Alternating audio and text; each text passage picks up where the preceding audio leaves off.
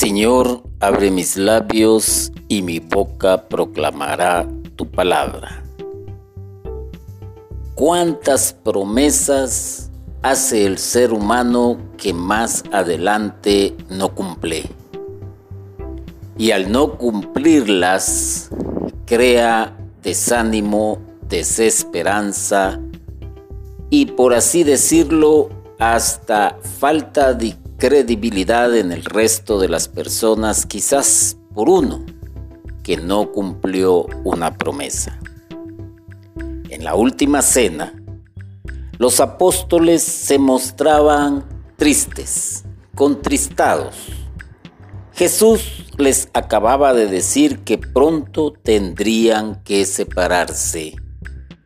Para entender esto de la promesa, Vamos a leer en el Evangelio según San Juan en el capítulo 14 y versículo 16. Y dice, y yo pediré al Padre y os dará otro paráclito para que esté con vosotros para siempre. Esto es para reflexionar estaban en la última cena, el último momento que Jesús estaba compartiendo con ellos. Y en ese momento,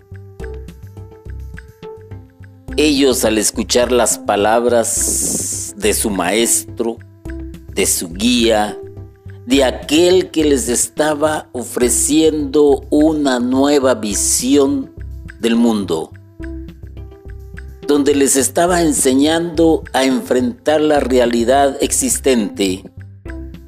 Pero al escuchar las palabras de Jesús se sintieron tristes. ¿Cómo no iba a sentir cada uno de los miembros que seguían a Jesús tristeza en su corazón a causa de lo que Él les había dicho? Palabras que indudablemente pusieron en qué pensar a los apóstoles. De repente todo su mundo se desboronaba. Ya no tendrían aquellas caminatas, ya no verían más los milagros, multiplicarse el pan, eh, ver cómo los que estaban ciegos volvían a ver, los que estaban paralíticos volvían a caminar, recorrer las ciudades, recorrer las calles y viendo las multitudes que seguían a Jesús. No cabe duda que un sinfín de pensamientos, emociones encontradas los aquejaba en ese momento. Y aquí es donde ellos tienen que tomar una decisión. Ante lo dicho por Jesús, tuvieron que decidir si le seguían, si le creían, y si se alejaban, y resonaban las palabras en sus oídos de aquello que Él les dice, yo pediré al Padre y os dará otro paráclito. Ellos no lo entendían. ¿Cómo es eso que Él los va a dejar y de ahí viene y le va a pedir a, a, Dios que les dé otro paráclito, que les dé otra persona que ellos ni conocen después de estar conviviendo por Jesús por alrededor de tres años. Y les dice, esto es para que esté con vosotros para siempre. O sea, ya no van a volver a ver a Jesús. Ya no lo van a volver a ver. Entonces, no entienden y tuvieron que decidir ante lo dicho si seguían con él y todos conocemos pues parte de la historia que le siguieron cuando Él se va a orar, cuando tiene Jesús ese diálogo íntimo con su papá, donde Él mismo le dice, si te es posible que este cáliz no pase por mí, hazlo. Mas Jesús dice al final, hágase tu voluntad y no la mía. Imagínese usted ese cuadro de aquellos que estaban esperando a Jesús a que Él terminara de orar cuando de repente aparecen aquellos que fueron avisados para que lo fueran a traer.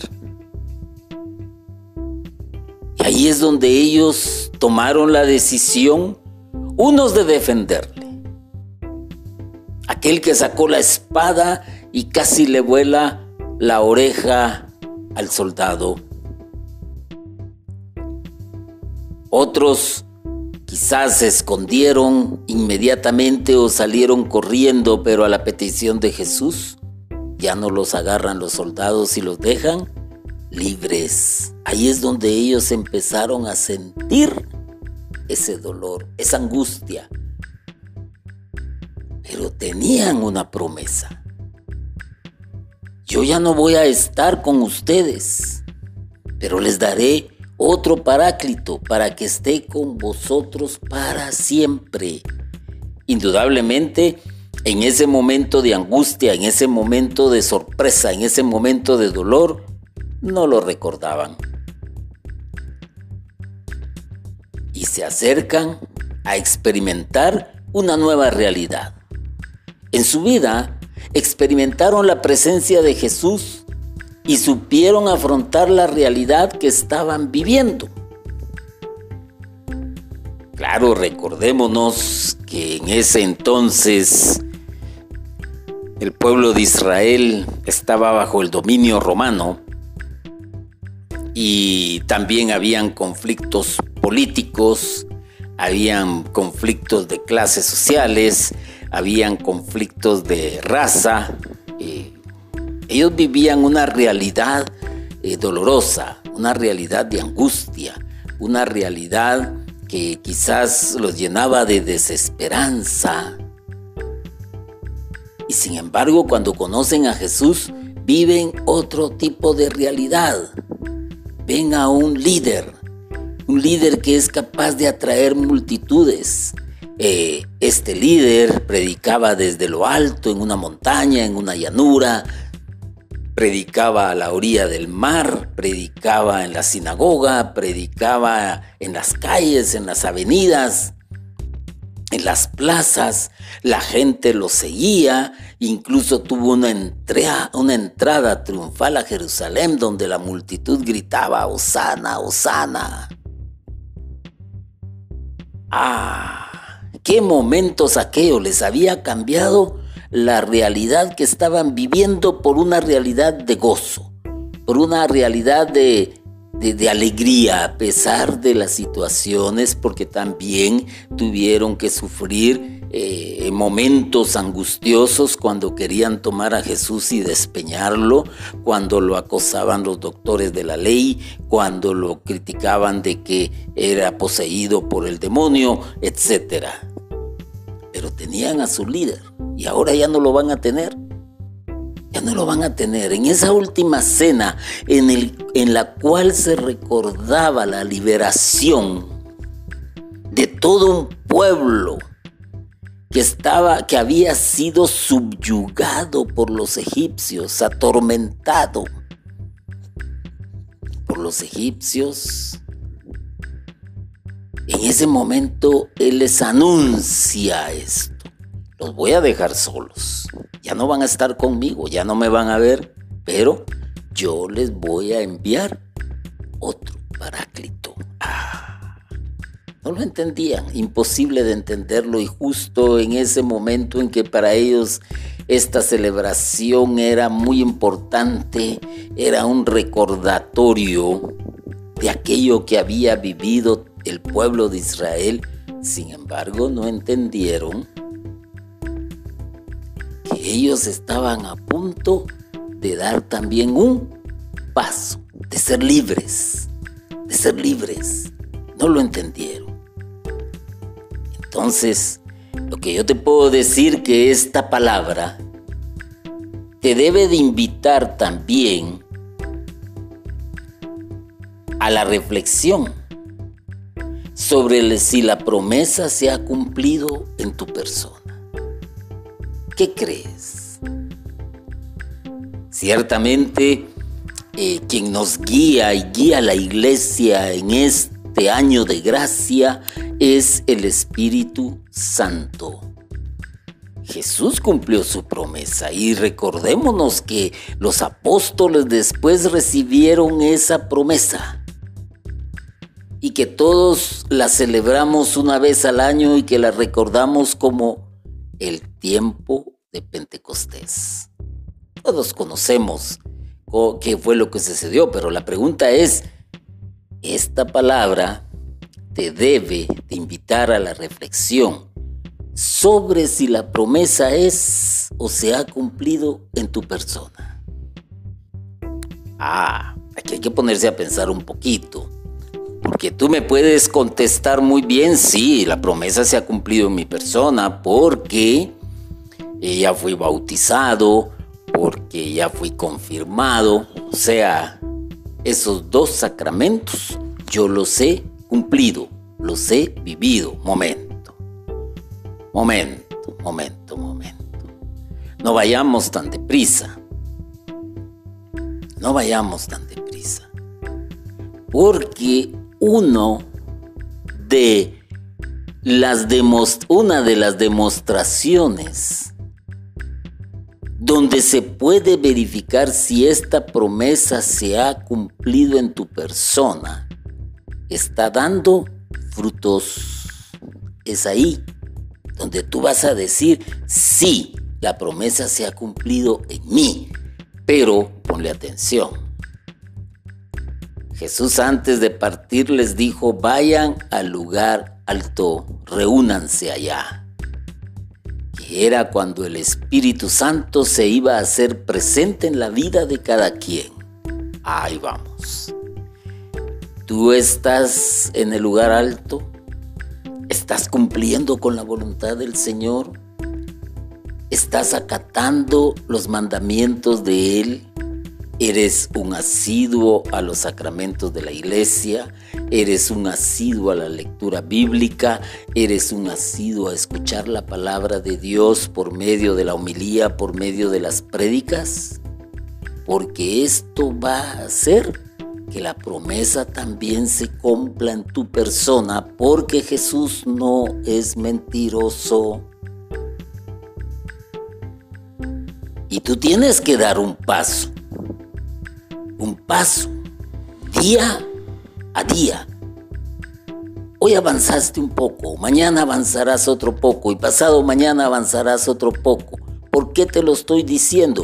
Porque tu meta es mantener en ti esa promesa que se te ha dicho, porque no fue solo para los apóstoles. Y es donde tú decides. Tú decides si estar triste o estar alegre. Ciertamente los apóstoles en ese momento eh, decidieron estar tristes se sentían angustiados y abrumados. ¿ah? Volvían a una realidad de la cual ya habían quizás escapado.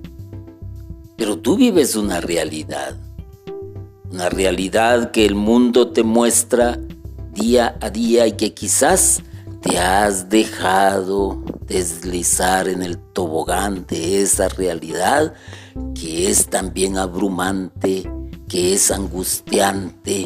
Y más, y más si has pensado dejar tu comunidad, dejar tu iglesia, dejar tu ministerio, si has dejado de ser un asiduo oyente de la palabra de Dios, si has dejado de leer la Sagrada Escritura, entonces tú estás decidiendo estar triste porque el mundo te agobia. El mundo te agobia. Problemas políticos que afectan a tu país. Problemas de consumo, donde te dicen que tú vales por lo que tienes, donde te presentan las mejores opciones tecnológicas, donde tú tienes que tenerlas y cada vez son de mayor valor económico, monetario, alto costo de la vida, falta de trabajo. ¿Cuántos desempleados hay?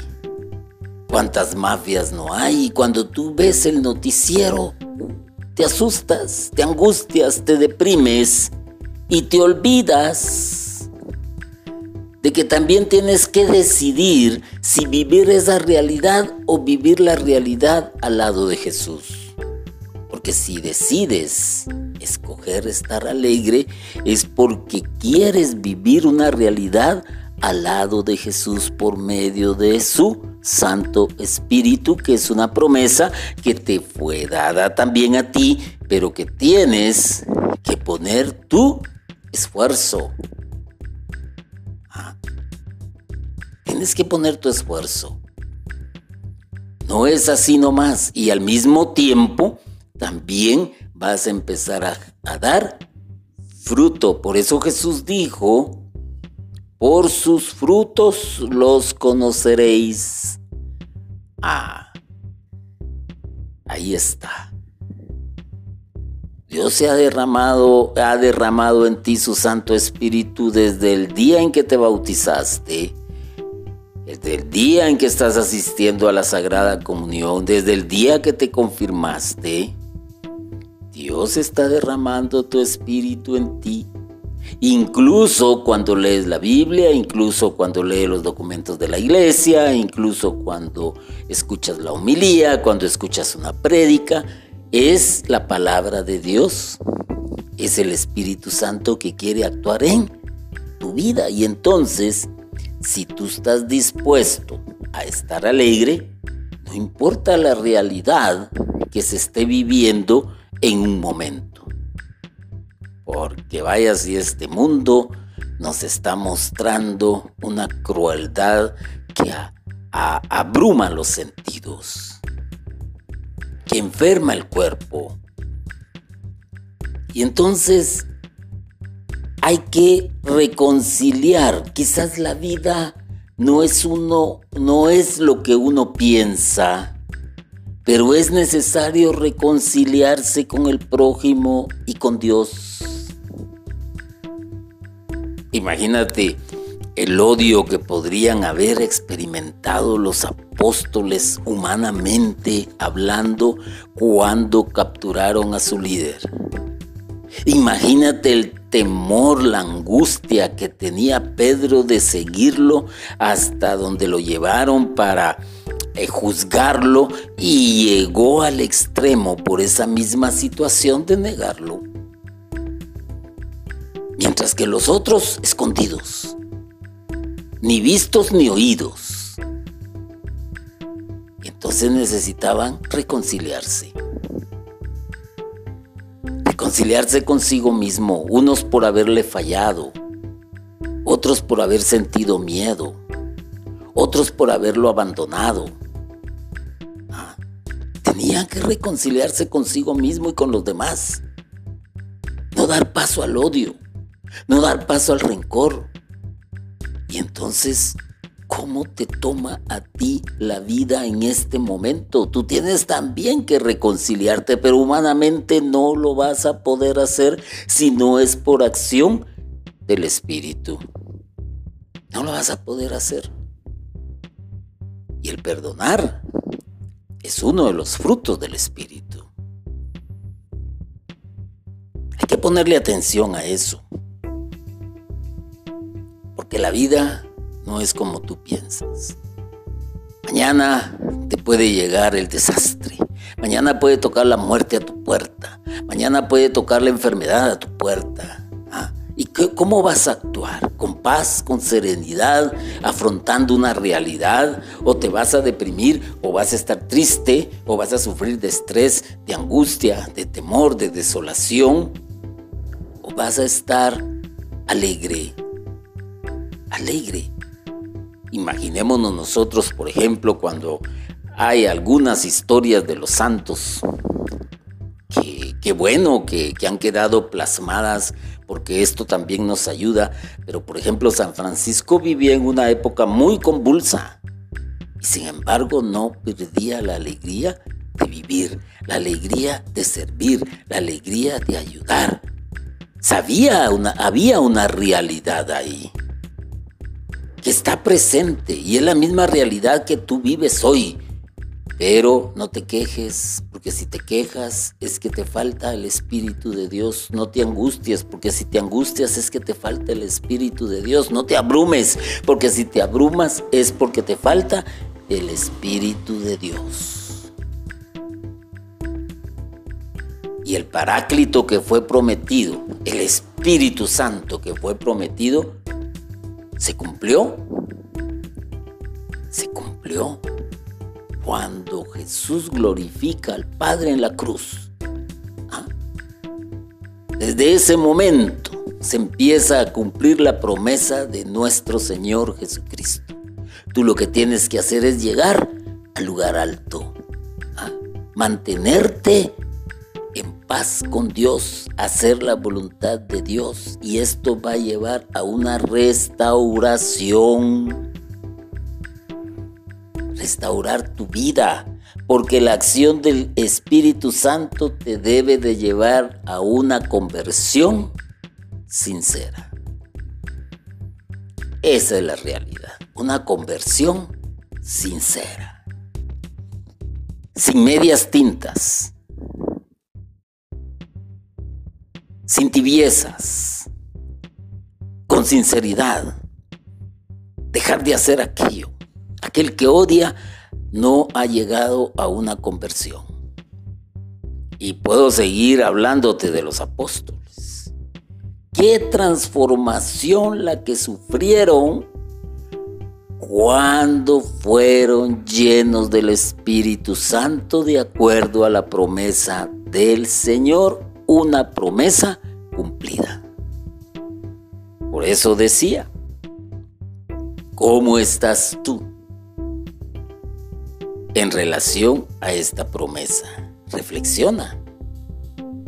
Te debe de invitar a la reflexión si tú eres poseedor y estás lleno del Santo Espíritu de Dios. Porque la conversión se manifiesta y es un fruto también. Se manifiesta. Dejas de ser aquel que odia, Deja de hacer aquel que desprecia. Deja de hacer aquella persona que, que le da igual el dolor de los demás. Deja de serlo. Deja la infidelidad. Deja las adicciones.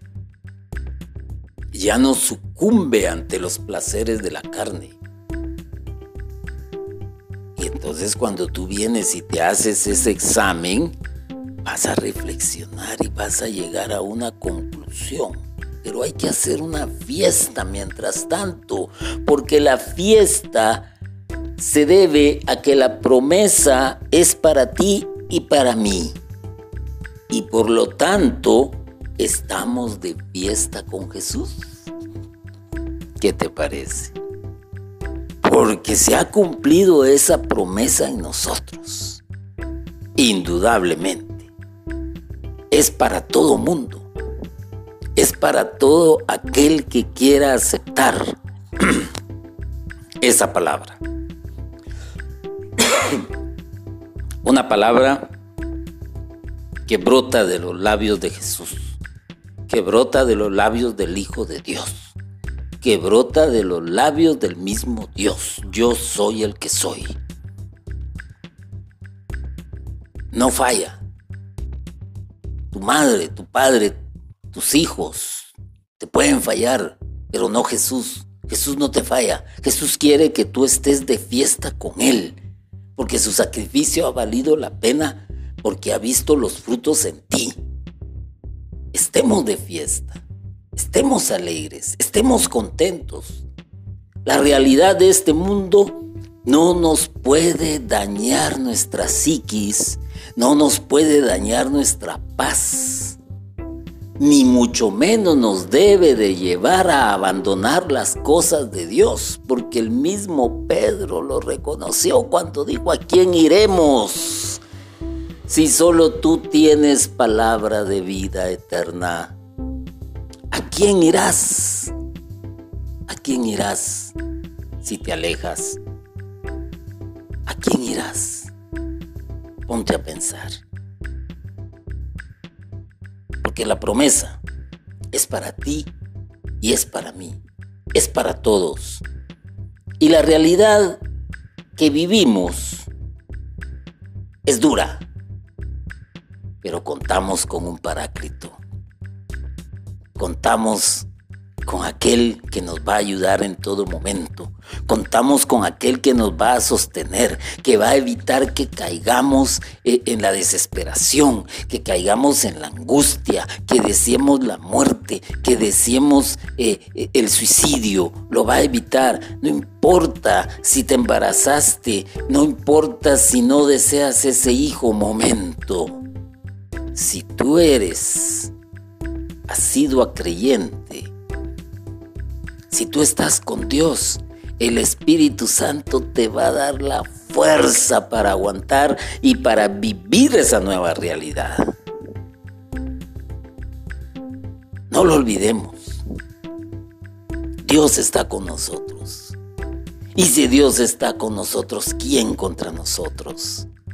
El Señor no hizo vana la promesa, porque la cumplió y prueba de ello es la iglesia.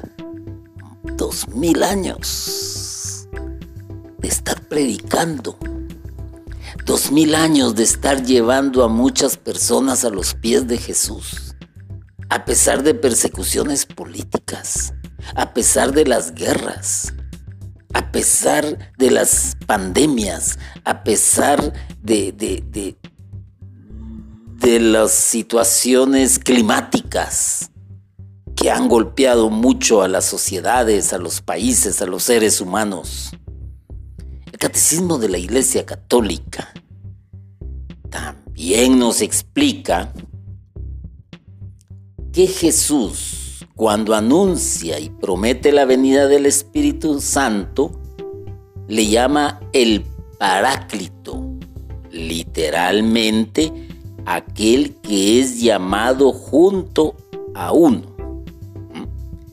Paráclito se traduce habitualmente por consolador, siendo Jesús el primer consolador.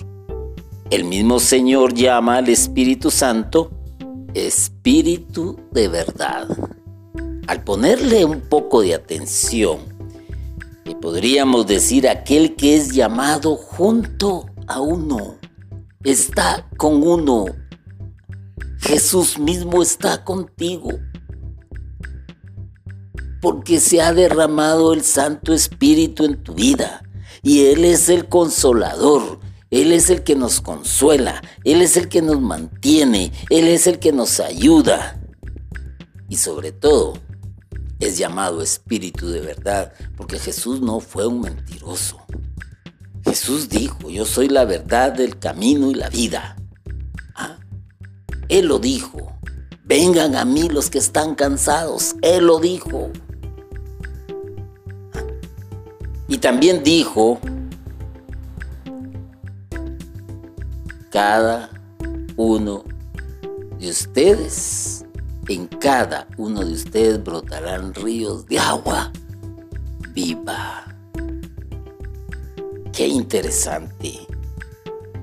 Es una promesa cumplida, yo lo afirmo, es una promesa cumplida.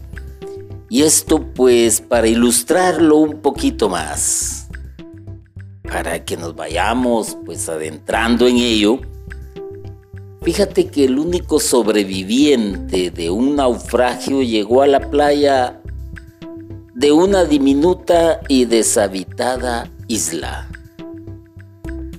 Él oró fervientemente a Dios pidiéndole ser rescatado y cada día escudriñaba el horizonte buscando ayuda pero no parecía llegar. Cansado, Finalmente optó por construirse una cabaña de madera para protegerse de los elementos y almacenar sus pocas pertenencias. Un día, tras merodear por la isla en busca de alimento, regresó a casa para encontrar su cabañita envuelta en llamas, con el humo ascendiendo hasta el cielo. Lo peor había ocurrido. Era su realidad. Lo había perdido todo. Quedó anonadado con tristeza y rabia. Dios, ¿cómo me pudiste hacer esto a mí? Se lamentó. Temprano al día siguiente, sin embargo, fue despertado por el sonido de un barco que se acercaba a la isla. Había venido a rescatarlo. ¿Cómo supieron que estaba aquí? Preguntó el cansado hombre a sus salvadores. Vimos, vimos su señal de humo, contestaron ellos. Ah. Imagínate en los momentos en que la realidad nos pesa, en que la realidad nos abruma, en que la realidad nos aplasta. Es cuando le decimos a Dios y le reclamamos, ¿cómo pudiste hacerme esto a mí? Los designios de Dios no son los designios de los hombres. Dios se mueve de una manera tan misteriosa para la mente humana. Pero aquel que confía y que cree en la promesa será rescatado. No sabemos el momento, no sabemos el día y no sabemos la hora en que se le va a solucionar el problema. Y si no se le soluciona, de todas maneras, se está preparando para vivir en la patria celestial. La promesa está cumplida. El Espíritu Santo dentro de nosotros es el Espíritu de Jesús que se manifiesta en nosotros y nos sigue demostrando el amor de Dios. El que está lleno del Espíritu Santo, en consecuencia está lleno también del amor de Dios. Ah, reflexiónalo. Reflexiona, hermano. Reflexiona, hermana. Si esa promesa también se ha cumplido en ti, decide. Decide si quieres estar triste, si quieres estar alegre. Decide qué camino tomar, qué, camino elegir. Y reconcíliate, que es lo más importante. Reconcíliate con Dios. Reconcíliate contigo mismo y reconcíliate con el prójimo. Porque de esa manera estarás dando frutos y permite más que todo que el Espíritu Santo venga y restaure tu vida. Muchos conocemos aquella oración de invocación al Espíritu Santo donde decimos, ya no quiero ser el mismo, moldéame, purifícame. Ah, pues que eso se haga vida en tu vida y así estar de fiesta contigo mismo, con los que están a tu alrededor, con la sociedad, en tu trabajo, en tu centro de estudios, con tu comunidad, esté, que estemos de fiesta, estemos de fiesta con Jesús. Y la realidad que hoy estás experimentando la vas a ver desde otro ángulo. Desde otra perspectiva, porque vas a contar con quién, con aquel que está junto a ti, que es el Paráclito, que es la realidad de la promesa que dijo y que prometió Jesús en la última cena. Entonces, ¿qué es lo que Dios quiere para ti en tu vida y qué es lo que te dice? Te dice, no estés en agobio, ánimo, Dios está contigo, yo estoy contigo. Oremos, oremos hermanos. Señor, que la promesa se cumpla en mi persona. La verdad, no quiero estar solo, no quiero estar sola. Sin tu presencia, sin tu presencia, quiero que esa promesa de Jesús también se cumpla en mi persona. Porque Él te la ha pedido, te la pidió y dijo que iba a enviar un paráclito a mi vida. Y ese paráclito es el Espíritu Santo para que esté siempre conmigo. Ayúdame a reflexionar qué estoy haciendo en mi vida.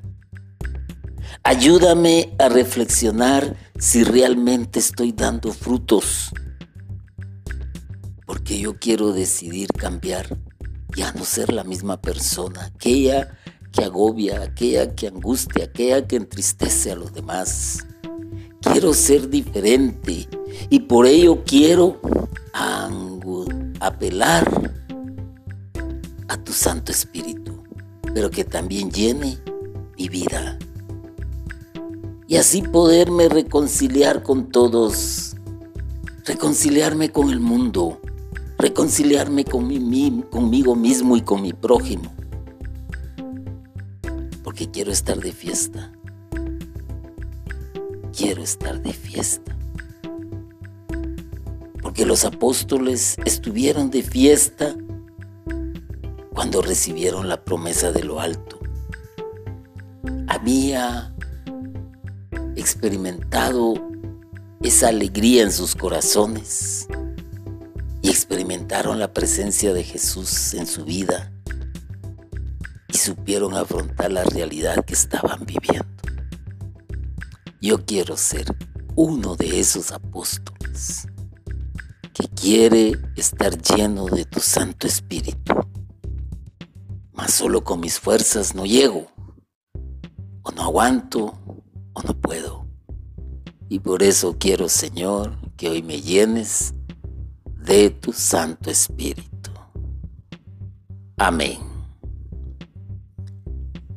Gloria al Padre, gloria al Hijo y gloria al Espíritu Santo, por los siglos de los siglos. Amén.